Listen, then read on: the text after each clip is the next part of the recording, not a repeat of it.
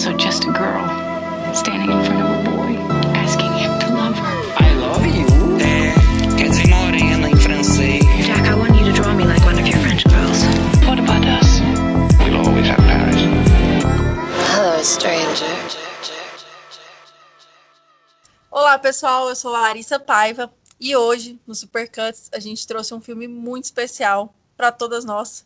Thelma Louise, que estreou lá nos Estados Unidos em maio de 91. O filme fez 30 anos na última semana. E por ser um tema muito atual e um dos filmes que apareceu na lista dos anos 90 de muita gente, a gente achou que deveria trazer o título para cá. Para conversar sobre esse filme, a gente trouxe o Biscoiteiras Cash em peso aqui para a mesa. E eu queria abrir espaço para vocês se apresentarem um pouquinho e contar para o pessoal quem está aqui. Carissa e Lari já apareceram aqui mais vezes. Eu vou deixar os episódios que elas já estiveram aqui na descrição, mas vou deixar cada uma se apresentar aqui e conversar um pouquinho com vocês. Carissa, tudo bem? Oiê! Obrigada pelo convite. Eu sou Carissa Vieira, eu sou roteirista e eu produzo conteúdo para a internet, tenho um canal e, enfim, eu adoro esse filme, então eu estou muito feliz de me juntar com as minhas amigas biscoiteiras, que a gente tem um podcast junto. Então eu estou bem feliz de estar aqui. Camila, pela primeira vez na mesa do Supercut, seja bem-vinda. Apresente-se aí para o pessoal. Oi, pessoal, obrigada pelo convite, Lari. Então, eu sou jornalista, é, escrevo para o Cine 7, Cine 7, 7 de filmagem, não 7 do número é, que é um site de cinema que foi criado aqui em Manaus, né, com jornalistas daqui de Manaus, mas que hoje em dia tem gente até em Londres, enfim, somos, estamos chiques. E também participo do Biscoiteiras Cast, a gente está um pouquinho adormecida, se recuperando ainda do Oscar, mas em breve voltaremos. Larissa, mais uma Larissa na mesa hoje. Seja bem-vinda mais uma vez aqui no Supercuts. Conta um pouquinho para o pessoal quem é você. Obrigada, Lari. É um prazer estar aqui. Eu sou a Larissa Padron. Eu tenho um canal no YouTube que está bem parado, mas tem umas coisas lá se você quer assistir uns, uns vídeos mais, mais antigos. Também faço parte do Biscoiteiras. Estamos aí planejando o nosso, nosso retorno. E de vez em quando eu falo sobre cinema também no Twitter, no Instagram. Vocês me encontram em todas essas redes como Lari Padron. Padron com O-N de navio no final. Meninas, é um prazer ter vocês aqui hoje para falar desse filme, que foi um filme muito importante. Na minha cinefilia, eu acho que de todas as garotas, é um título muito importante. Quando você começa a assistir aqueles, aquelas listas de filmes, 100 filmes para ver antes de morrer, ele é um dos títulos que está lá. E eu, particularmente, sou muito fã de road movies. Então, é um filme sobre garotas na estrada. Logo, como não gostar desse título, né? É um filme dirigido pelo Ridley Scott que já é conhecido aí principalmente por Blade Runner, Alien, só que ele teve um grande momento ali nos anos 80 com o Thelma Louise também. Eu queria passar a bola para Camila e perguntar para ela qual é a relação, qual é a relação que você tem com a direção do Ridley Scott e com o filme no geral, Camila. Bom, é, Ridley Scott ele é um caso complicado porque quase todo ano ele tem filme novo, então como todo diretor que trabalha muito, ele tem muito, muitos acertos e muitos equívocos, né? Quando ele acerta, como é o caso de Thelma Louise, de Blade Runner, do Alien, ele acerta mesmo, mas assim, ele também tem coisas assim pavorosas e recentes, né? Tem um filme dele que eu amo muito, que quase ninguém lembra, que é Os Vigaristas, com Nicolas Cage, de 2003. Eu acho assim que o primeiro filme do Ridley Scott que eu vi, assim como muita gente da minha geração foi Gladiador, ou pelo menos o primeiro filme que eu lembro dele. É um bom filme, não é meu preferido. Na verdade, nem tenho muita vontade de reassistir, assim, eu não, não tenho muita relação com ele, só assim dessa coisa assim, de ser do início da minha cinefilia.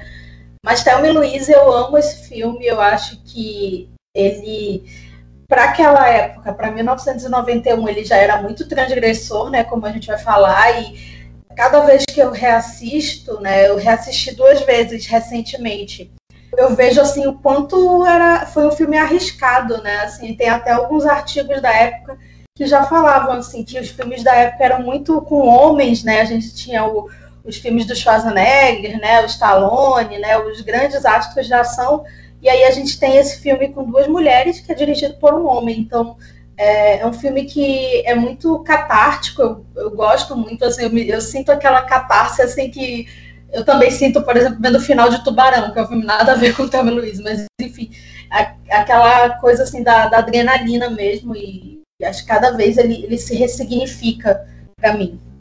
Legal, gostei do, sobre esse sentimento de adrenalina ali que Thelma Louise traz. Eu tenho muito isso com todos os filmes de carro, no geral, porque eu sou super fã. Você, Carissa?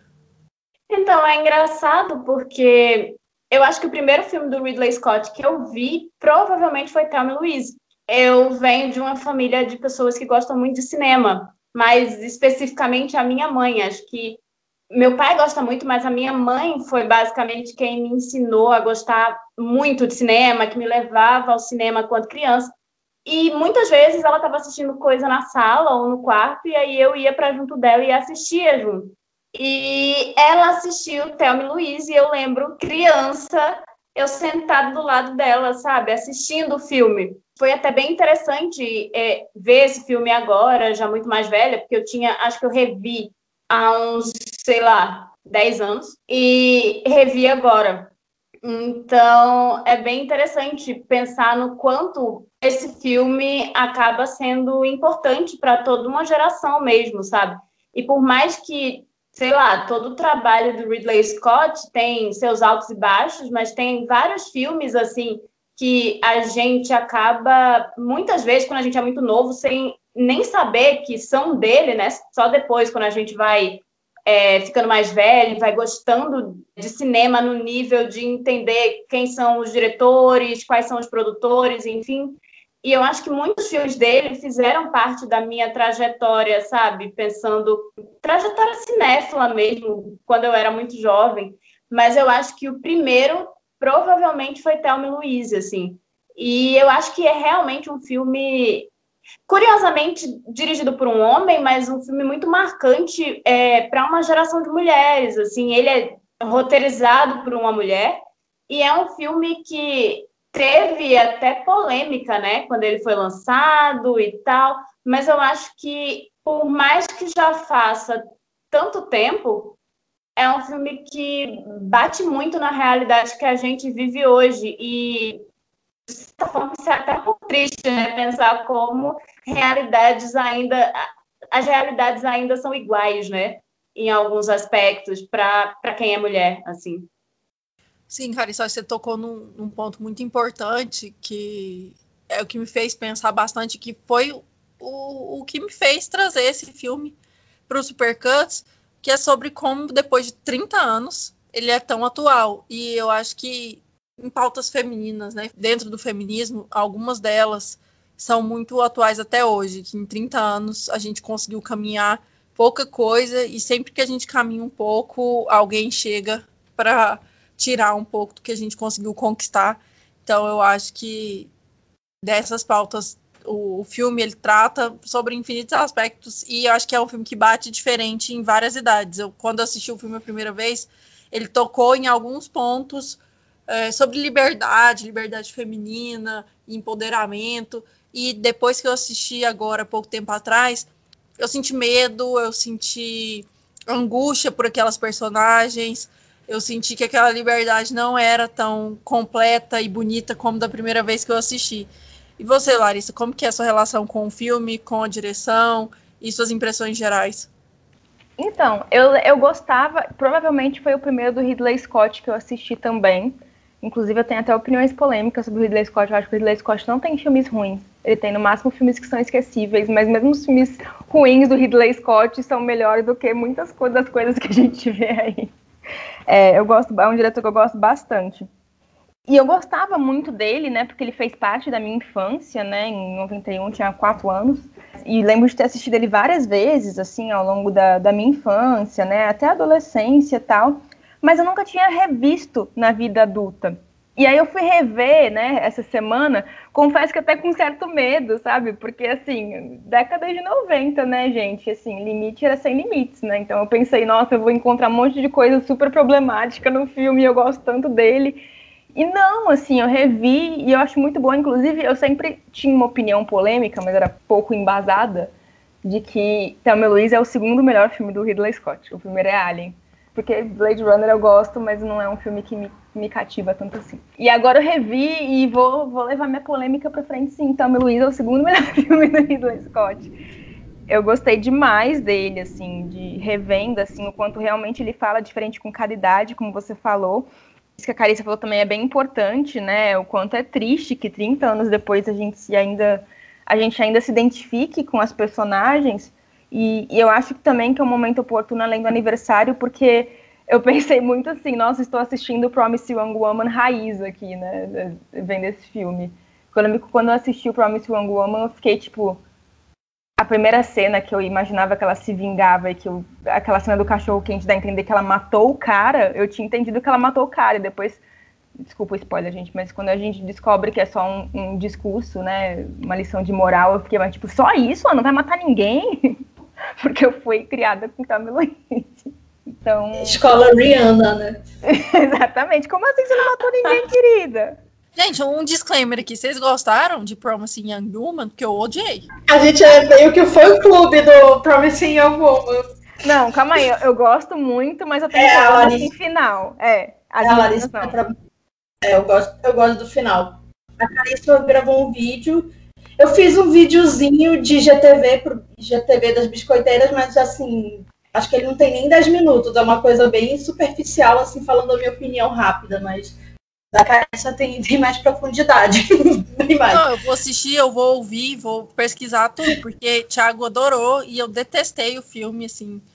Nossa, DR. Incomodada em vários momentos e sei lá, agora eu tô realmente curiosa para para saber o que, que vocês Mas gostaram, olha, o que, que a gente discorda esse filme ele dividiu, pelo menos assim, dentro do meu grupo de, entre vários grupos de amigas, assim, ele dividiu opiniões. E eu achei muito interessante como teve gente que odiou o filme, foi lá no vídeo, por exemplo, e disse que ah, é, achou interessante, assim, porque a minha ideia realmente nunca foi fazer as pessoas mudarem de opinião. E que achar, disseram até isso, assim, ah, eu odiei o filme, mas eu achei interessante ver uma visão diferente é, da minha sentar o tempo todo dizendo assim, nossa, mas quem não gostou tá. Porque o povo na internet agora é assim, né? As pessoas precisam ter opinião igual. Mas é isso, eu conheço muita gente, eu vi uns textos muito bons de quem não gostou do filme também, também sabe? Que me fizeram pensar em outras coisas. Então, eu, eu, eu entendo super quem não gostou, sabe? Eu acho que vem muito de onde a pessoa vem, assim, é muita experiência própria. O próprio Thelma e Luísa tem isso, né? é, como a gente vê o filme diferente a cada época, né? E agora, com assim, a nossa bagagem, enfim, acho que a gente ainda é jovem, mas enfim. É, as atrizes, as personagens deviam ter seus 30 e poucos anos, né? Então, é, elas estavam vivendo coisas assim que a gente está sujeito a viver em qualquer momento. Não precisa ir para a estrada para viver isso, né? É, de ir para o bar, de, de, ser violentada e, e enfim. É, então, acho que também tem muito disso, mas realmente eu, eu, eu peguei também essa relação com, com Promising Young Woman, ainda mais assim, a gente pode falar spoilers do Thelma e Louise, né? A gente anuncia o título antes, justamente para aqueles ouvintes mais fiéis mesmo, que estão aqui sempre, assistirem o filme antes e poder ouvir depois, assim. Eu acho que a experiência completa tá aí, sabe? Acho que é, é muito difícil falar de um filme sem poder você falar com medo de falar alguma coisa, enfim, no geral aqui pode falar qualquer spoiler de qualquer filme. Gente, se você digitar Delmi Louise no Google, a primeira imagem que vai aparecer é o carro pulando, pulando Sim, eu acho, eu acho que eu conheci essa imagem, talvez antes mesmo de ver o filme, eu não sei, assim, eu não, não sei o que, que veio antes, mas assim, é, é uma das imagens mais famosas. Eu tenho um, um, um porta-retrato na minha sala que tem a foto delas atirando no, no caminhoneiro lá, então assim, Atirando nele não, né? Atirando nos pneus do, do caminhão dele, mas enfim. São imagens icônicas e, assim, o Promising Young Woman e esse filme, acho que eles têm essa coisa assim do final também, as pessoas pensarem assim, será que elas precisavam morrer? É, será que tem que ter esse sacrifício feminino, né? A gente estava até falando antes da gravação, né, que tem essa discussão sobre, sobre a escolha da roteirista em, em, colocar no final ela se jogando do penhasco, né? Mas acho que é algo tão mais significativo, assim, de uma simples, assim, suicídio não é simples, mas vocês entenderam o que eu quis dizer. Que simples, assim, elas decidirem se jogar é, para não serem presas, eu acho que tem muitas camadas aí. E no Promising Woman também tem essa coisa, assim, do sacrifício, né?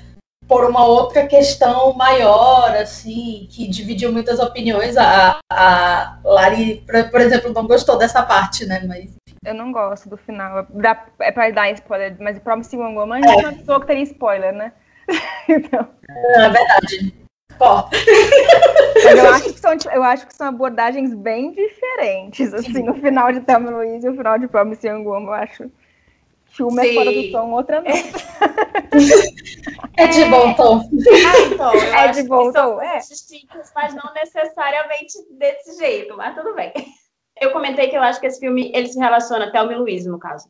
O, o, a nossa realidade, e aí eu fiquei pensando, eu vi essa semana, eu não vou nem entrar em política nem nada, mas é porque eu acho meio difícil num filme como esse que fala sobre violência, né? Assim, as violências que a gente como mulher passa o tempo todo e várias assim são naturalizadas, normalizadas.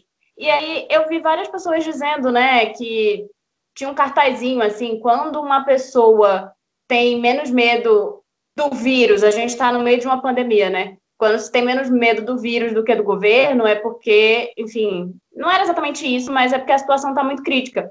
E eu acho que é muito interessante, porque a gente para e pensa no final de Thelma Louise, e são coisas diferentes, mas elas preferem a morte do que se render à situação que elas são obrigadas a viver, sabe? E a partir do momento que elas se libertaram, é, então, elas se libertaram daquela situação, né? Elas estão livres daqueles homens o tempo todo ali que são horríveis e, e enfim, elas não encontram um que realmente seja é, decente e tal. E aí é muito interessante como ela, como para elas é impossível cogitar a realidade de voltar atrás e determinadas realidades são piores do que outras, né? Então, assim, a morte para elas não é romantizando suicídio, nem romantizando nada desse sentido, mas antes que alguém venha dizer que eu estou romantizando suicídio, né? Porque, enfim. É, mas a situação de opressão que elas viviam era tão grande que para elas é inimaginável voltar atrás e, enfim, imagina a Thelma voltar a ser a dona de casa com aquele marido horroroso, sabe? Que não dá a mínima para ela, que trata ela mal, e enfim, depois de tudo que ela passou, um cara que não consegue, inclusive, nem dar um orgasmo para ela, né? Assim, fantástico. Ela que fala, vamos seguir em frente com o carro, né? Que era a personagem de das duas mais reprimida no início, né? E ela passa por toda uma, uma jornada, né? Tanto é que ela que, ela que acaba. É, eu não sei se, ela, se eu posso dizer que ela gosta da violência, mas ela acaba mostrando assim que ela sabe usar arma, né? Na verdade, as duas, né? Aprendi na TV, né? Elas falam. Então, acho que tem, tem uma transformação dessa, dessa personagem que eu acho muito interessante. É, inclusive, né, assim, a gente até já já teve essas conversas, né, se um filme pode ter mais de um protagonista, né, é, as duas concorreram a melhor atriz, né, e eu realmente acho que as duas são protagonistas, eu realmente vejo que é um protagonismo dividido ali, mas se eu fosse escolher uma só, eu acho que o arco da Thelma, é, ele é muito mais completo e mais bonito, assim, justamente porque, é, assim, ela já tá morta ali, ela já matou a Thelma que ela conhecia até então, sabe, é, ela descobriu uma nova Thelma, e voltar para trás e ser pega pela polícia era voltar para aquela Thelma que já está morta. Ela já não consegue mais ser aquela Thelma, ela já morreu. Então eu acho que ali é uma decisão de eu vou continuar a minha narrativa. Ela é triste, ela é trágica. O final não é feliz, o final é trágico, assim como o final de Promise Young Amo. É um final trágico, mas é, é o final de, de escolher a própria narrativa e de completar o arco, assim. E, e, a Luísa, eu acho que é o contrário, assim, ela começa o filme como uma mulher mais madura, uma mulher mais forte, a mulher mais decidida, é, menos vítima do que a Thelma, né, porque a Thelma realmente é mais ingênua, é uma mulher que é mais, obviamente, vítima, presa, assim, né, na situação. E aos poucos a gente vai descobrindo que a Luísa, ela também tem, tem o, o seu passado, né, de, de, de sofrer, é, de sofrer violência, de sofrer opressões, E, e ela é a que está mais encurralada ali, né? A Luísa foi a que cometeu os principais crimes, assim. Então ela sabe que vai ser pior para ela. Então acho que é mais trágico ainda para Luiz, para Luísa. E a Thelma ela meio que tá, eu acho que ela tá meio que completando o arco dela, sabe, a narrativa dela. E, e eu nem acho que ela se torna vingativa ou tal. É uma mulher que ela só conheceu violência a vida dela. Então, a hora que ela se torna independente, o que, que é normal? Não é normal que ela assuma também esse discurso violento? De repente ela está se apropriando, né? Não é, não é para incentivar nada, não é bonito. É só uma questão de, de perspectivas, né?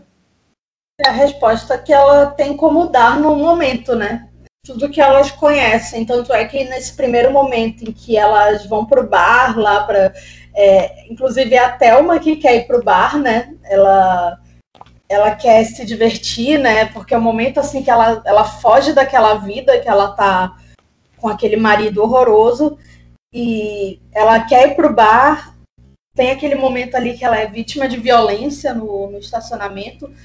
E é, é, eu estava lendo um texto aqui da, da Vanity Fair que é sobre a história do. É o making off do filme, na verdade. Toda a história de como foi feito o filme e tal. E eles falam assim que, que tem uma, uma hesitação ali da, da Louise, assim, de.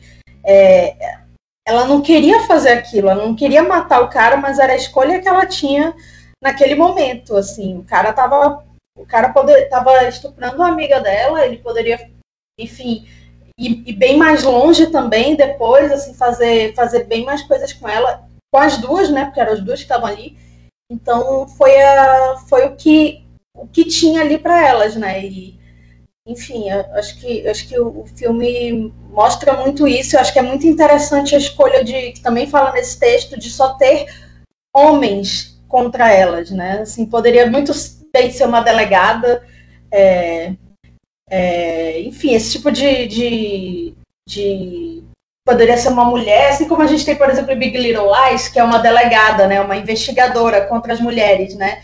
Que está lá. É, poderia muito bem ser isso, mas é muito mais interessante que a gente tenha o personagem do Harvey Keitel, que a gente tem esses maridos, que a gente tem o personagem do Brad Pitt, que parece ali ser uma fuga, parece ser um momento de, de prazer para Thelma, mas acaba se revelando assim um, mais um pesadelo e a pessoa que acaba ajudando a polícia a encontrá-las, né, de certa forma.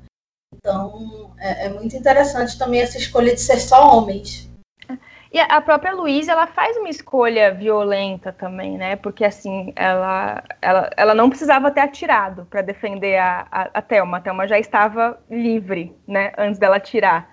É, mas é uma reação violenta, uma violência, a mesma coisa, né? Que a gente, que, que eu estava falando da Thelma, assim. A pessoa que só conhece violência, sabe? Que só é exposta a isso, como, como que se espera que essa pessoa reaja? Então, assim, ela sabe que ela vai se ferrar, né? Se ela for pega. E, e o que eu achei muito triste é que desde o início, assim, e, cara, isso tem 30 anos, isso não era uma discussão tão forte nos anos 90 quanto é hoje, sabe? É, a, Luí, a Luíse fala, ninguém vai acreditar em você, todo mundo viu você saindo do bar com ele, todo mundo viu você dançando com ele, ninguém vai acreditar em você. E é óbvio, sim, né? não precisa falar mais nada, a gente vai entender que sim, é verdade, ninguém ia acreditar. Até hoje. É. Sim. Aquela coisa, eu tava pedindo, a roupa que ela tava usando era um convite, assim, ela tava gostando, entre aspas, no momento que ela tava dançando com ele, sendo que a gente sabe, assim, né, é até óbvio falar isso, mas até casamentos de 50 anos podem ter estupros, assim, estupro não é uma regra, assim, não tem uma... É, basta não ter o consentimento de uma das partes, né, então, então é, e eu acho muito, muito incrível que o filme toque nisso sendo de 91, né? Mesmo tendo uma roteirista mulher, como a Lari falou, não eram assuntos que eram conversados naquela época, né? É, e o cinema mainstream, tanto é que as pessoas não achavam que esse filme ia ser um sucesso, porque diziam que as duas protagonistas eram detestáveis, não eram é, simpáticas, né? Não tinha aquela coisa assim da mocinha indefesa, que tinha um cara para livrá-la, enfim. É, então, então. a verdade é o contrário, né? Sim. Assim, elas não estão, elas não precisam ser salvas, elas estão fugindo, inclusive, do, dos homens que são abusivos, sabe? E a gente vem de um, um histórico onde o cinema romantiza abuso. Na verdade, a sociedade, de modo geral, romantiza abuso. E, e o filme está dizendo exatamente o contrário, assim, tipo, você sabe que, independente de você não ter culpa, vão te culpar, porque é isso que acontece. E, como você mesmo falou, é isso que acontece o tempo todo. A gente viu no ano passado, o cara estuprou a menina e ficou por isso mesmo, sabe? A gente sabe que um monte de mulher sofre violência e fica por isso mesmo, porque, enfim, as pessoas simplesmente acham que se assim tá tá tudo bem. Quando você diz assim, ah, existe uma cultura do estupro, as pessoas ainda têm a audácia de dizer, mas cultura do estupro, aí lá vem a exagerada, né? Mas que, enfim, a gente sabe que é isso que acontece.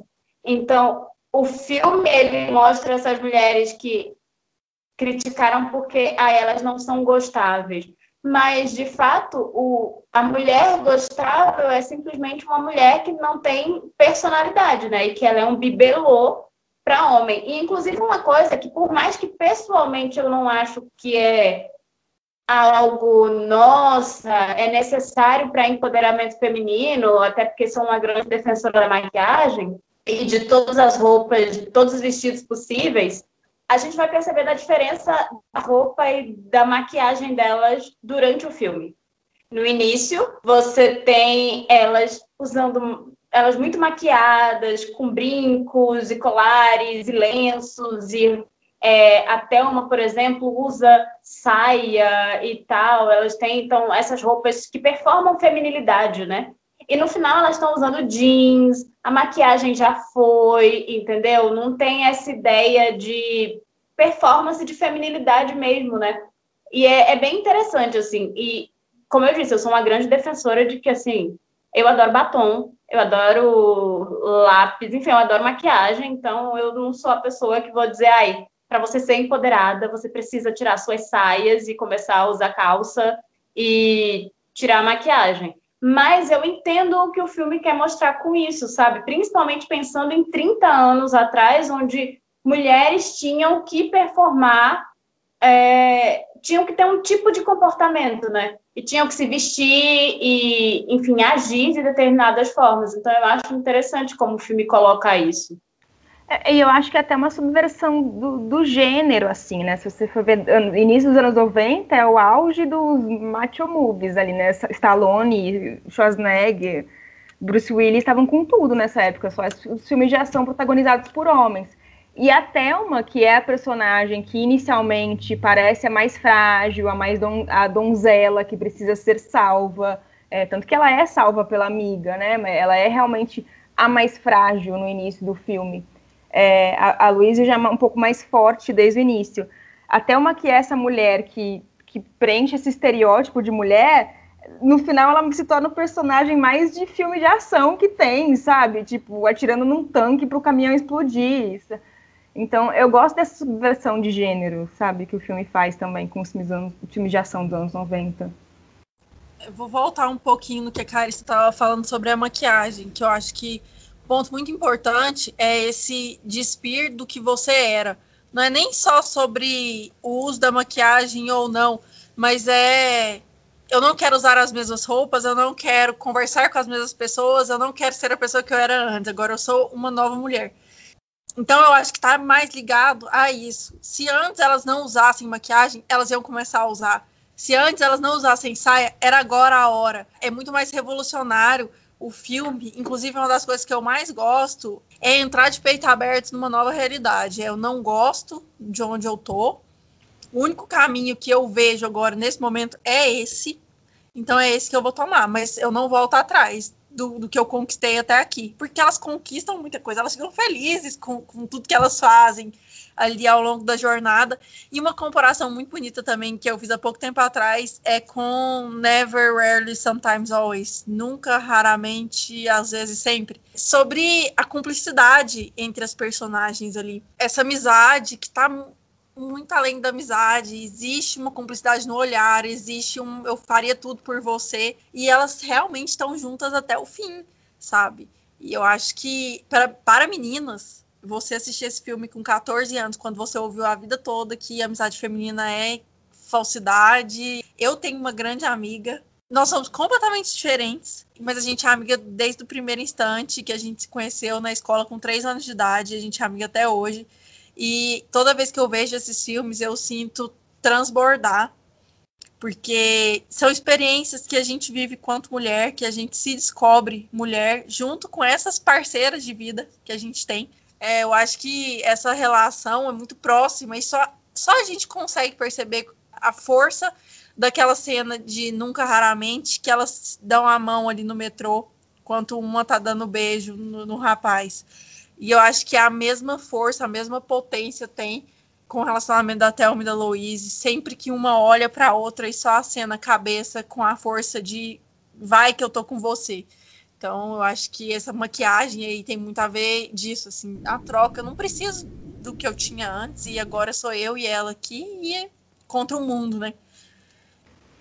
E elas até dão as mãos no final, né? É. Sim, a, o dar as mãos é muito simbólico, assim, e a gente vê. É mais permitido, né? Em filmes de amizade masculina, não tem esse entrelaçar as mãos. O máximo é um tapinha nas costas ali e, e tudo mais. Mas o feminino, ele consegue ter esse acolhimento total, assim. Eu acho que ele consegue se expressar dessa forma, porque foi como a gente, a gente sempre teve isso disponível, né? O carinho, o afeto entre amigas nunca foi algo sei lá, demonizado. Então, eu acho que é muito bonito pra gente assistir também e ter essa sensação. Eu viajo com esses filmes a minha vida toda. Lembranças boas e ruins também. Mas que minhas amigas estavam ali era a força que eu precisava. E do mesmo jeito que eu já estive por elas em momentos que eu não queria ter estado, mas era necessário e, enfim, eu acho que tudo isso é uma experiência muito diferente. Por isso que eu acho que a nossa mesa hoje aqui ela é muito simbólica, porque o que a gente sentiu com esse filme é, é, muito diferente do que qualquer outro homem vai assistir e vai perceber, por mais que ele se divirta e consiga entender um, uma questão ou outra levantada ali, consegue apontar, consegue, né, gesticular em torno disso, só que a experiência, o triunfo delas no final, só a gente sente esse triunfo. Esse poder sim. de, tipo, eu vou pular aqui sim, porque eu quero, e vocês não podem fazer nada. Eles só conseguem assistir. No final, no final das contas, são elas que vencem, né? Entre aspas, aqui. É, é, eu acho que é essa sensação, assim, eles não vão vencer. Eles não vão prender a gente de novo, assim. Principalmente a, a, a Thelma, né? Como vocês falaram, ela inicia o filme numa, numa repressão gigantesca e tanto é que ela não sente, ela, não, ela nem conta pro marido dela que ela vai viajar. Né? Ela não tem coragem porque ela sabe que vai ser uma reação que ele não vai deixar, ou que ele vai pode agredi-la, enfim. O filme mostra isso muito bem. Tanto é a impotência e a incredulidade dele quando ele vê que ela realmente foi embora. Eu acho que essa, essa, essa forma, assim como o filme vai mostrando em paralelo, elas fugindo e os homens assim incrédulos com as coisas que elas estão fazendo, assim, como, como assim? Como como elas estão fazendo isso e, e, acho que o filme mostra muito bem isso por meio da montagem, né? Enfim, eu, eu gosto eu gosto muito dessa, dessa agilidade que, que, é impressa na história. É, inclusive tem uma cena que, assim, ela tá ligando pro marido dela e ele para pra ouvir o jogo, porque ele, tipo, ele, ele nem acredita, nem bota fé que ela vai sair daquela vida que ela tá fugindo, sabe? Ele tá fingindo um discurso ali e tá pouco se fudendo com aquilo.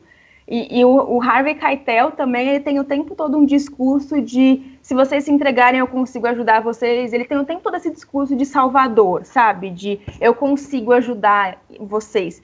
E elas também nunca se rendem a isso. Elas não querem ser salvas também por ele, sabe? Mesmo que ele, sei lá, possa ajudar, enfim, não é isso. É sobre conquistar um conquistar um, um lugar que antes elas nem sabiam que existiam, né? E, e eu estava achando curioso também essa coisa que vocês estavam falando da cumplicidade. Eu acho que a gente também é cúmplice, né? A gente falou que a gente entende ali vários dos discursos delas, mas não só discurso.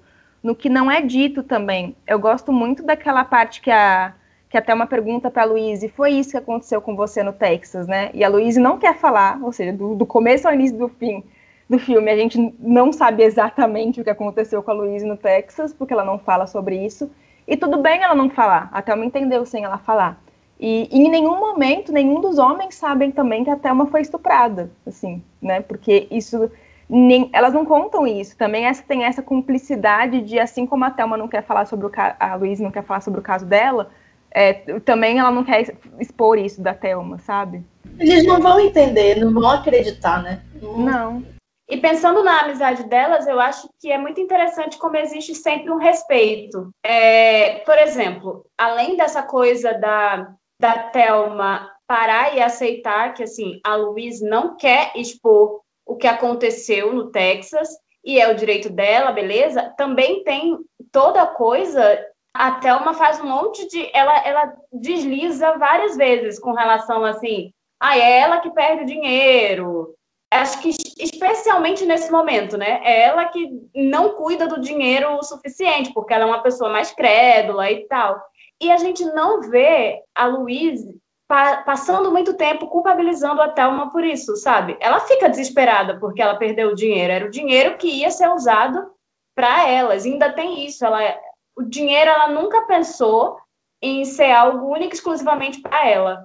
Se a Thelma fosse junto com ela, ia ser para a vida das duas prosseguir, sabe? Nunca foi uma coisa completamente ai, é egoísta e eu vou fazer isso por mim e você, você se vira. Porque isso não existe no relacionamento delas duas, sabe?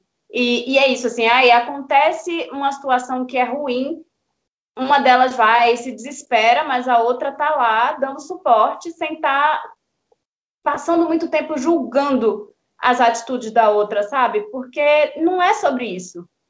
Então, eu acho muito interessante, sabe? É, a aceitação que existe entre as duas. Tem uma relação de cuidado muito próximo da Louise com a Thelma, até pela situação da Thelma de submissão ao longo uhum. da vida, assim. Você percebe que ela não cuida do dinheiro porque ela nunca nem viu o dinheiro na frente dela, assim. Ganhava aquilo ali do marido para comprar alguma coisa, enfim, essa relação que a gente conhece, né? Então eu acho que a Louise, ela tem mais experiência de vida sozinha, né? Sem ninguém cuidar dela, então ela se tornou uma cuidadora. Então ela coloca a amiga nesse lugar de cuidada também. Eu gosto do paralelo entre as duas, né? Porque elas são muito diferentes. Eu acho até uma realmente ela é mais imatura, né? No início. Ela é uma pessoa mais imatura. Eu lembro que eu adoro a cena que ela vê o, o, o Brad Pitt e ela imita um cachorrinho, gente. É muito E há um paralelo ali entre os quartos de hotel, né? Enquanto a Louise, a gente falou que, tipo, todos os homens são horríveis, mas pela primeira vez na vida, o Michael Madsen interpreta o homem mais decente do filme, assim. Acho que isso nunca mais aconteceu em nenhum outro filme o Michael Madsen ser o personagem mais decente. Inclusive, eu nem lembrava que ele já foi bonito também. Mas, enfim, enquanto a, a Louise tá num quarto, né? E as duas estão lidando com relações. A Louise tá num quarto, lidando com uma relação com um cara que ela ama, com um cara que ela confia, que ela tá tendo que abrir mão pela nova vida, a Thelma tá colocando a nova vida delas em risco por um cara que ela que é um assaltante, que ela sabe que é um assaltante, sabe? E a maneira como o quarto tá, um é o quarto. Eu gosto muito do design de produção também, eu acho que eles dizem muito sobre as personagens. É, a maneira que um quarto diz sobre a Luísa e o outro quarto diz sobre a Thelma é muita coisa, sabe? Além do que está acontecendo ali. Sim, eu acho que falando do personagem do Brad Pitt é muito interessante assim, legal, né? Enfim, é muito interessante como depois, quando ele vai embora, quando ela faz quando ela perde o dinheiro, né? Ele leva o dinheiro.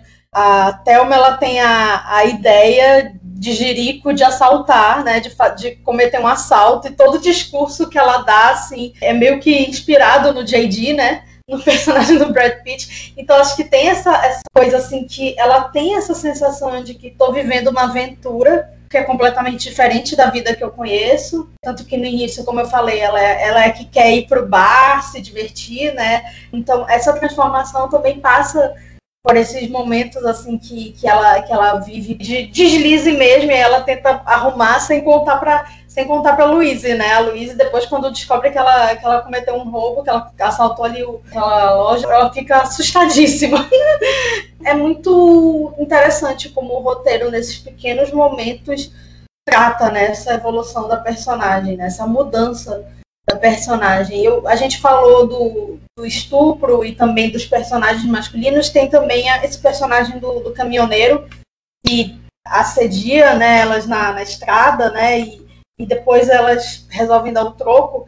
E a gente tem essa fala da Susan Sarandon que é: você faria isso com a sua mãe? Você faria isso com a sua irmã? E é algo que em 1991 eu já acho transgressor. Assim, você, a mulher encarar o cara que assediou, que para muitos homens, né, ah, ele só tava brincando, ele só tava fazendo um comentário engraçadinho, não precisa ser assim. E acho que 91 já era algo assim muito diferente, inovador, né, que o filme trouxe. A gente tem que lembrar que é uma roteirista mulher, né? E estava até vendo assim que a reação ao Ridley Scott dirigir, ela não queria, ela não queria primeiro que ele dirigisse o filme, mas aí depois ela percebeu que o filme só seria feito se fosse um diretor famoso, que ninguém ia querer fazer um filme com dois protagonistas mulheres. E o Ridley Scott tinha Alien, né, que ia ser um, um protagonista homem, e aí ele mudou para uma mulher, né, depois que ele viu a Sigourney Weaver no teste.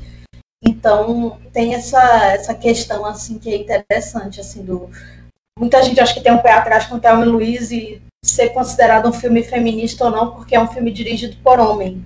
Né? Mas a gente tem que pensar assim que numa Hollywood completamente patriarcal, 1991, quantas diretoras mulheres faziam filmes, né? A gente tinha pouquíssimas. A maioria branca, né? A gente teve, acho que até ali só uma diretora negra que fazia filmes, né? A Julie Dash, fazia filmes com grande distribuição, né? Tinha o Zampassi também, em 1989. Mas, então, assim, tem essa coisa, assim, de que precisa-se de certos apoios para você ir longe, né? E naquele momento era o, o, apoio do Ridley Scott, né? Ele ia primeiro só produzir, aí ele foi lá e, e dirigiu, é, até porque ele entrevistou alguns diretores famosos para dirigir o filme, né? E eles foram muito machistas, né? Falaram essas bitches, não sei o quê. Eu acho que até algumas cenas, como essa do caminhão explodindo, é muito sobre isso, assim. É, Foda-se isso aqui tudo, eu tô aqui. É um jeito de ocupar esse espaço até dentro da produção do filme mesmo. Sabe, eu acho que essas cenas grandes precisava, o filme precisava numa cena que ela explodia alguma coisa grande e falar de um carro, um caminhão para um homem é um braço. Principalmente naquela época, naquele contexto do filme. Então, ela explodia aquele caminhão, assim, pelos ares, e, com, e assim, não tô nem aí. Eu só vou explodir e é isso, e vou seguir meu caminho. Então, eu acho que é muito. É uma resposta para tudo que estava acontecendo ali naquele momento. O que essa roteirista deve ter ouvido também que a gente não, não gosta nem de imaginar ali, é tudo uma resposta, sabe? E o próprio Ridley Scott, acho que ele não é bobo nem nada, ele foi percebendo esse movimento social que estava acontecendo, começando ali é, em Blade Runner. Ele fez um filme futurista e ele trata, ele consegue conversar muito bem com essa cidade futurista cyberpunk e eu acho que ali mesmo, no início dos estudos dele, nos anos 80, ele foi caminhando muito para essa noção social urbanística. E a partir desse momento, ele foi. Você consegue perceber pela cidade, pelo comportamento das pessoas ali, o que, que vai acontecer né, nos próximos capítulos. E ele estava percebendo todo esse movimento feminista, ele estava percebendo que as mulheres estavam ganhando mais espaço socialmente, logo elas precisariam de mais espaço no cinema. E eu acho que ele não, não quis fazer uma boa ação hora nenhuma. Eu acho que ele tinha noção completa do que ele estava fazendo ali. Inclusive, pro, uma das propagandas do filme foi falar que ele era feminista. E eu acho que de fato é, não estou falando que não seja, mas é uma forma de conversar com o público e uma forma de ser destaque. Tanto é que daqui, depois de 30 anos a gente está aqui, uma mesa, quatro mulheres feministas e que apontam sobre isso em vários tópicos, em vários programas, podcasts, críticas, enfim. A gente fala sobre isso. A gente está voltando no filme dele para falar sobre, né? Então eu acho que tudo está meio interligado aí. Assim, não tô tirando nem dando uma estrela a mais para ele, não é isso. Só que eu acho que tem que ser pontuado porque questões de escolha do roteiro e da direção estão ligadas aos movimentos, ao que estava acontecendo ali. Final de Guerra Fria, a situação econômica e social dos Estados Unidos também tinha um olhar para isso. Tinha muita coisa acontecendo. Os filmes dos anos 90, eles já começam mais transgressores. Assim, a gente fez a lista dos anos 90 e uma característica que eu vi na maioria dos filmes, principalmente aqueles que se destacam entre os favoritos, tá muito nessa moral americana afetada ali. É... Anos 90, a gente aqui no Brasil, a gente tinha banheiro do Gugu. Então, assim, eu acho que é, é uma época para a gente olhar com um olhar super atento, até das obras produzidas, e o porquê que a gente está falando delas até hoje, assim, o que, que chama de fato a atenção ali. Acho que foi um grande momento e é muito legal falar disso 30 anos depois, com essa cara de que parece que foi um filme do ano passado, assim, que a gente tá. Só um comentário, porque não é muito sobre Thelma Louise, e aí eu é só porque você falou de Blade Runner e do, do Ridley Scott, e eu acho que Ridley Scott, com relação às questões feministas e espaço da mulher, é, eu acho bem interessante observar a carreira dele, porque, por exemplo, você falou de Blade Runner, o Blade Runner original, como basicamente toda a carreira do Mel Gibson, né? Ou oh, Mel Gibson não, gente do Harrison Ford. Harrison Ford, Ford. obrigada. Eu sempre Ai, faço isso. Não acaba, é com, não acaba com Harrison é, Ford.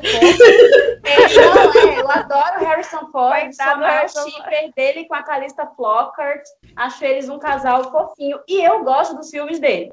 Dito isso, ele tem uma carreira toda baseada em homens abusadores. E eu vou ser massacrada por isso. Mas Blade Runner, que eu gosto do filme, e inclusive eu gosto de ficção científica, ele tem uma cena de sexo não consensual, que as pessoas costumam dizer que é consensual, mas a mulher diz não para ele várias vezes até que ela desiste. E existem até alguns estudos sobre isso. Então eu acho interessante pensar na carreira do, do Ridley Scott, porque eu acho que foi uma coisa que ele meio que foi. É... A gente é produto da época que a gente vive, né? Então, eu acho que muita coisa era naturalizada. E aí é muito interessante ele ter algumas coisas anteriores, assim, dentro da carreira dele, que tem um ou outro problema com relação à violação do corpo da mulher, e aí depois ele ter outros filmes, assim, que são totalmente é, empoderadores, né, digamos assim. Então, eu acho bem interessante. Eu acho que, inclusive, assim, saindo até um pouco do cinema, ele tem realmente uma carreira. É, além disso, se a gente for pegar, anos depois ele estava lá sendo o produtor executivo de The Good Wife, sabe? Que é uma série onde existe todo um protagonismo feminino, não gosto muito de usar esse termo, mas enfim, tem uma mulher como protagonista e que assim vai tratar sobre várias questões relacionadas a mulher dentro do ambiente de trabalho, familiar e, e, microviolências que mulheres sofrem. Então, eu acho que virou algo muito, eu não diria caro, mas algo que faz parte da carreira dele, porque ele também não faz nada só porque, oh, nossa, que coração maravilhoso, ele não queria ganhar dinheiro.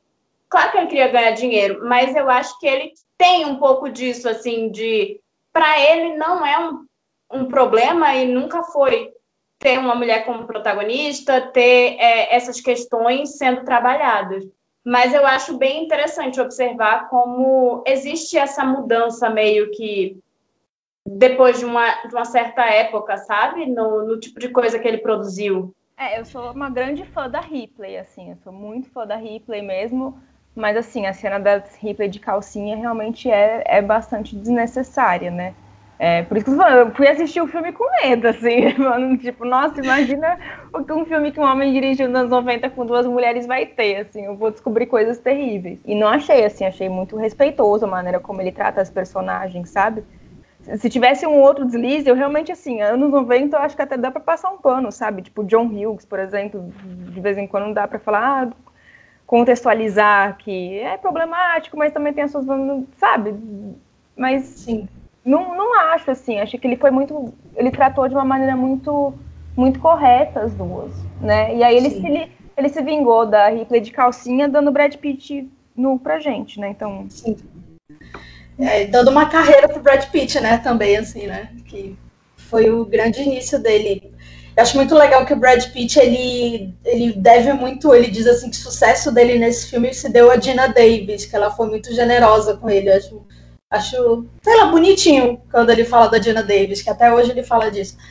Mas, falando das atrizes, é muito interessante porque a Susan Sarandon, que sempre foi muito ativista, inclusive, assim, ela sofreu alguns boicotes ao longo da carreira, porque ela sempre se posicionou politicamente de uma forma muito, muita personalidade mesmo, assim, ela, por exemplo, não é, não morre de amores pelo Biden, né, ela, claro, é contra o Trump, mas, enfim, ela é, ela não é aquela hollywoodiana é, democrata típica, né, é, mas ela já tinha 45 anos, e a gente pensa assim, Hollywood meio que a mulher faz 35 anos, que era a idade da Gina Davis, ela meio que, a, a validade dela expira, né, para Hollywood, pelo menos até pouco tempo atrás, né? As coisas estão mudando agora. É, mas, assim, uma, um filme com uma protagonista de mais de 40 anos, é, um filme de ação, né, um road movie, é algo também muito significativo. E eu acho que isso pesou também muito na carreira da Dina Davis, tanto que hoje em dia ela tem um instituto que estuda gênero no cinema e na TV, que acho que é importante a gente falar, inclusive alguns anos atrás ela ganhou um Oscar humanitário por isso, né, por essas pesquisas e assim é coisa assim de é, contar o número de minutos que aparecem mulheres no filme, esse tipo de coisa é muito interessante. O Dina Davis Institute, então acho que é e acho legal que as duas também até hoje se encontram, né? Assim, elas, elas sempre relembram o filme. Mas acho muito importante a gente falar disso, assim, de ter mulheres mais velhas, né? Apesar de 45 anos não é muito mais velha, mas para Hollywood, é, uma mulher quarentona é, ainda ser desejável sexualmente, né, ainda ser protagonista de um filme como Thelma Louise é, era impensável. Hoje em dia a gente tem a Charlize Theron, por exemplo, claro, loura, alta, branca, né, assim, padrão, mas ela tem quase 50 anos, né, então é algo, é algo interessante de, de se notar. É, só uma coisa sobre o Instituto da Dina Davis, que inclusive ela parou de trabalhar tanto para focar bastante no Instituto, né? Ele tem algumas pesquisas, inclusive, sobre cinema brasileiro, assim, ela não foca única exclusivamente no cinema americano. É, ela faz pesquisas de países, assim, da América Latina, é, Índia, enfim, tem coisas muito, muito, muito interessantes, são várias pesquisas anuais, sabe? Então, gratuitas e tal, para você ver, assim. Enfim, ela tem feito um trabalho e tem dado muito espaço para mulheres trabalharem com audiovisual, sabe? Trabalho de também é, ajudar até com formação. Então, e, e, dizem que tudo começou com Thelma Louise, né? Essa, essa luta dela para que as mulheres tivessem mais oportunidade dentro de Hollywood, inclusive que mulheres mais velhas pudessem continuar trabalhando. Mas, enfim, eu só queria complementar isso, assim, que, tipo, tem pesquisa até sobre o tempo de tela que a gente no Brasil dá para as mulheres, não tem bons resultados, tá? Voltando, né, algumas escolhas, ah, mas que também tem a ver com isso, né, o, do Ridley Scott, eu acho que ele fez algumas escolhas também, a própria escolha dele como direção, claro, também é por isso, né, um diretor que, que mais conhecido, mas eu acho que ele fez algumas escolhas também para tornar o filme mais mainstream.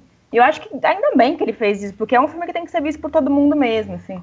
É, eu acho que a cena do explodir o caminhão é super tipo, vamos fingir para homem que isso aqui é um filme de ação. e as duas, elas estavam muito em alta ainda, né? Elas, elas já eram atrizes famosas. A Dina Davis tinha ganhado Oscar recentemente. Inclusive, fiquei chocada de, de pesquisar e ver que na época a Dina Davis tinha ganhado um Oscar e a Susan Sarandon ainda não na época, né? sendo que depois a Susan Sarandon se tornou uma atriz muito mais indicada e premiada, né? Então acho que as duas também estavam estavam bem em alta ali também quando ele escalou elas, né?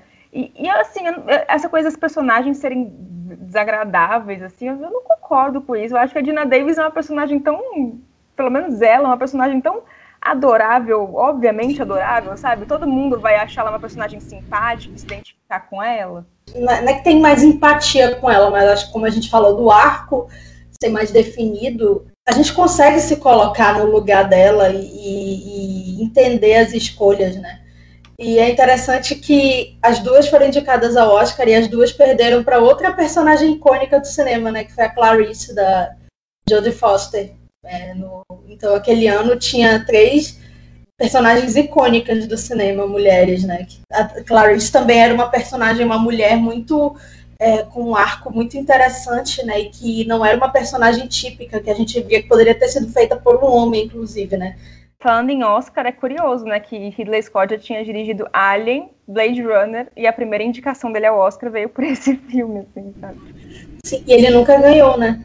Nem por Gladiador. Gladiador, ele não produziu o filme. Quem ganhou foi foram os produtores. Vou até dar uma confirmada aqui, mas ele perdeu para diretor pro querido da Larissa, o amor dela, o Steven Soderbergh. Amo, pode aposentar. Mas o único que ele ganhou realmente foi roteiro, né? Só porque roteiro tem duas categorias também, né? Porque aquele ano Silêncios Inocentes raspou tudo e aí ele acabou levando a outra de roteiro. Mas ele foi indicado também a montagem e a fotografia. E eu gosto, assim, eu gosto bastante da fotografia do filme. É bem desafiador, né? Você fazer um road movie. Eu tava lendo, assim, que eles tinham quatro carros idênticos diferentes, porque cada um a câmera tinha que estar numa posição diferente, né? É um filme bem desafiador de se filmar. Mas eu já falei do design de produção também, eu gosto de como eles mostram os espaços delas, sempre que elas estão cercadas de outras pessoas, né, que não estão só as duas, é sempre sufocante, assim, sabe? É sempre cheio de objeto, de gente, parece que você quer sair logo daquele lugar, cheio de objeto. Até o Hans Zimmer, eu normalmente morro de preguiça do Hans Zimmer, mas eu acho que até a trilha dele eu gosto nesse filme. Eu fiquei até chocada, assim, quando eu fui ver, porque eu não lembrava que era dele, assim, que não parece com ele, né? Assim, é, não... é porque é boa, né? Não parece com ele. é, não ficou essa coisa, essa coisa assim mais formulaica que ele faz assim nos filmes de ação, né? Mas eu gosto muito. Esse filme é uma aventura. Não tem como falar que é outra coisa não ser uma aventura. E todos esses pontos, eles são muito importantes para torná-lo épico. Então eu acho que até a trilha do Hans Zimmer aqui, ela é muito importante para dar o clima de aventura épica que naquela época a gente estava acostumado. A, as trilhas, normalmente elas têm um, o tempo de uma década, né? A trilha dos anos 90 ela tem cara de trilha dos anos 90, dos anos 80 tem cara de anos 80 e por aí vai, assim, eu acho que isso é bem marcante e nos anos 90 não podia ser diferente. Então eu acho que para falar de um filme de aventura, tudo ali é, conspira ao favor. Acho que é por isso que até o filme foi indicado ao Oscar, assim, na época não ganhou, mas a indicação já é válida, né? É por aí, assim, é de dar a sorte de estar no momento certo, na hora certa, com o produto certo ali pronto, e a equipe que também estava em comunhão ali.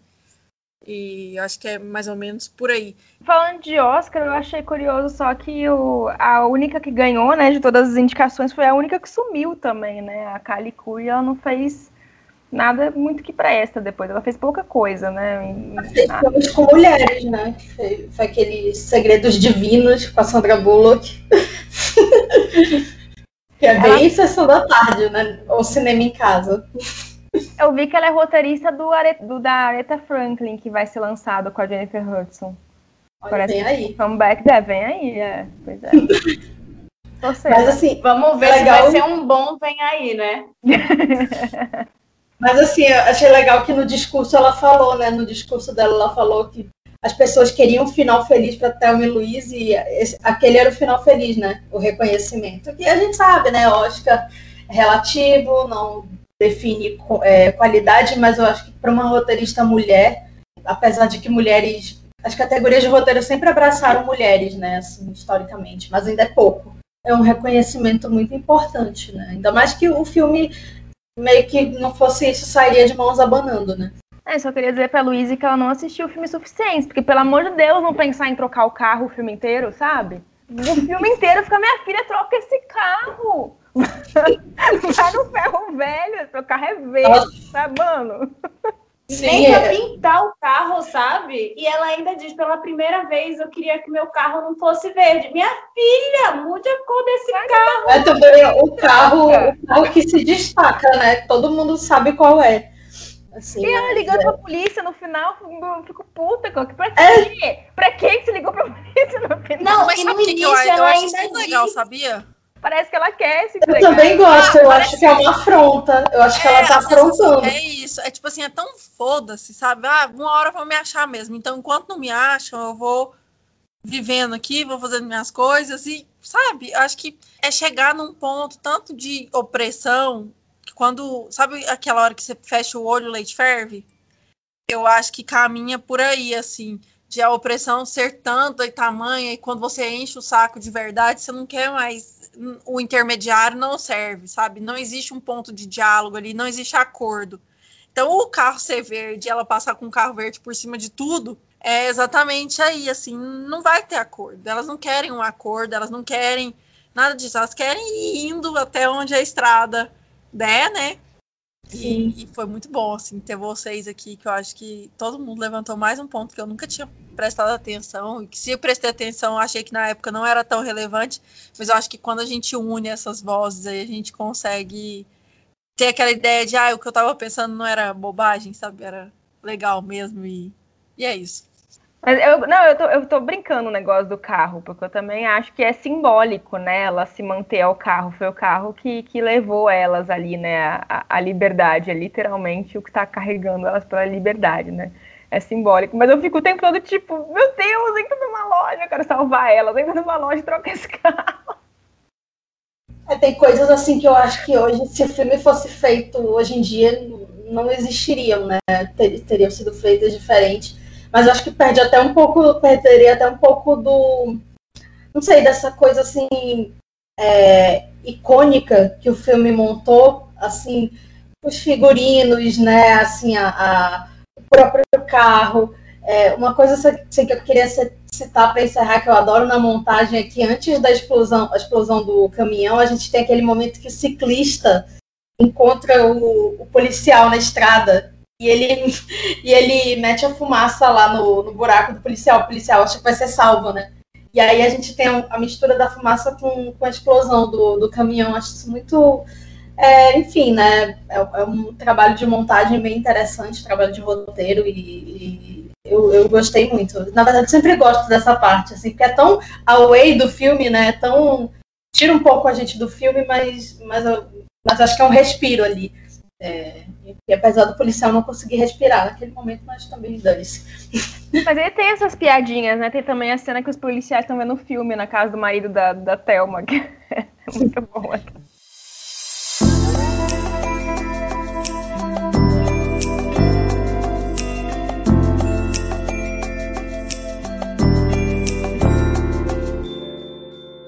Vamos para nossas indicações? Primeiro eu vou passar aqui para Camila dar as indicações para vocês, lembrando que tudo que as meninas indicarem aqui hoje, eu vou deixar na descrição uma forma de encontrar mais fácil.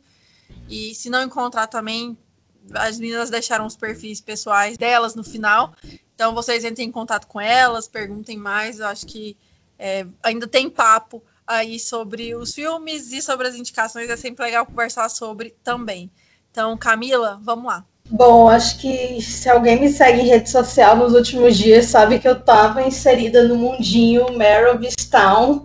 Assim, eu gosto muito de série assim que eu posso ver um episódio por semana, né? Porque eu sou meio old school e também muita coisa para assistir. Mas eu fiquei assim, eu achei tão perfeita, uma série da HBO. É, com a Kate Winslet, o diretor é o Craig Zobel, que, enfim, é um diretor aí que está em ascensão em Hollywood.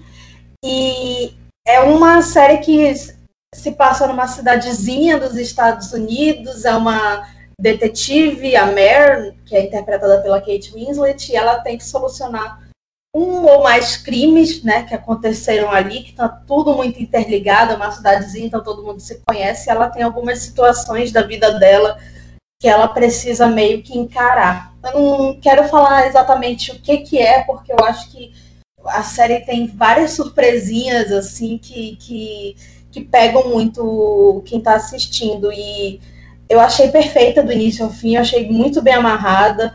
Espero que não tenha segunda temporada, porque, até porque eu acho que termina muito bem.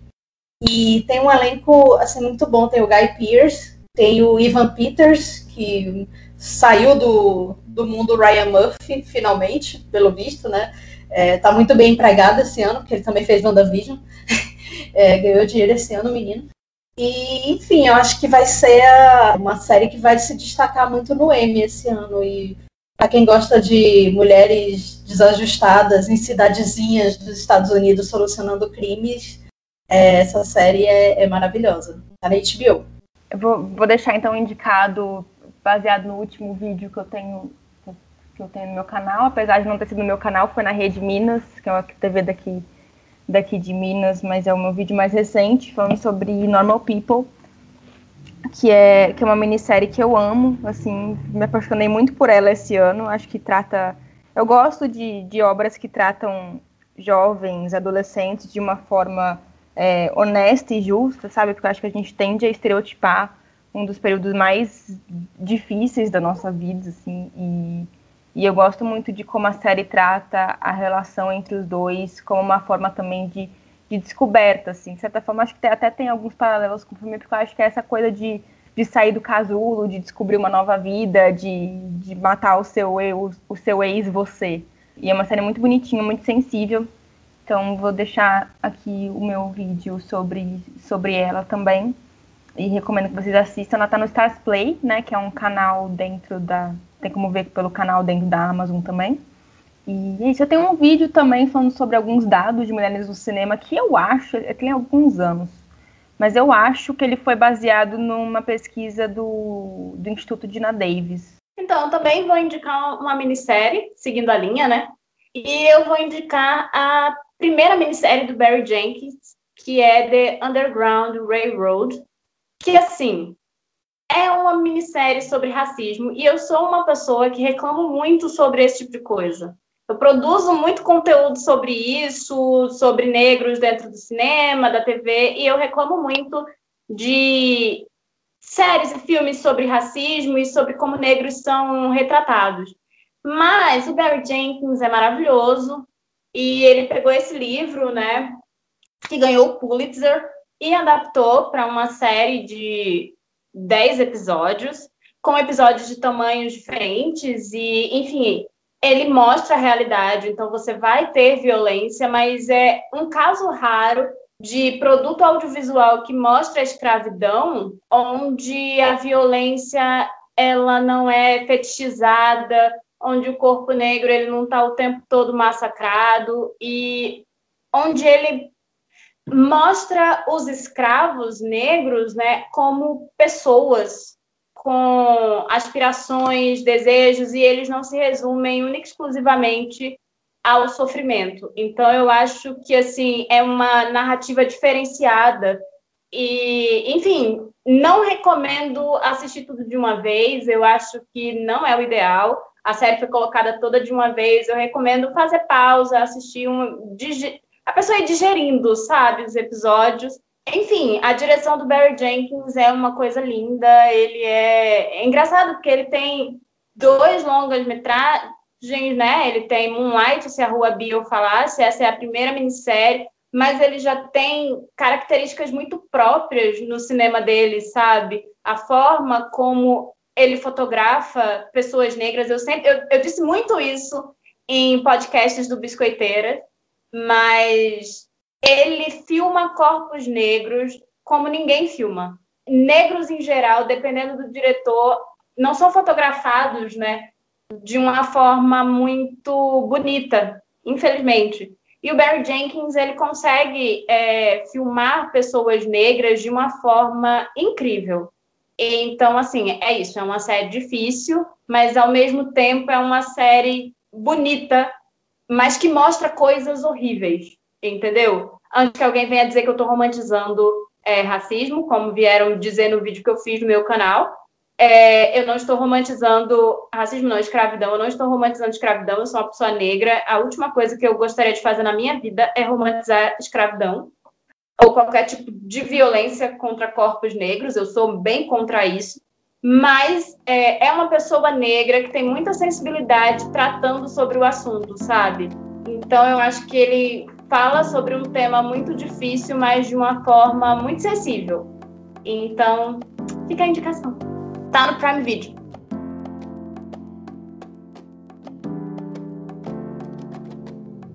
Say what again? I dare you, I dare you, I double dare you, motherfucker. Say what one more goddamn time. I'm sorry, Dave. I'm afraid I can't do that. He taught me keep your friends close, but your enemies closer. The Force will be with you.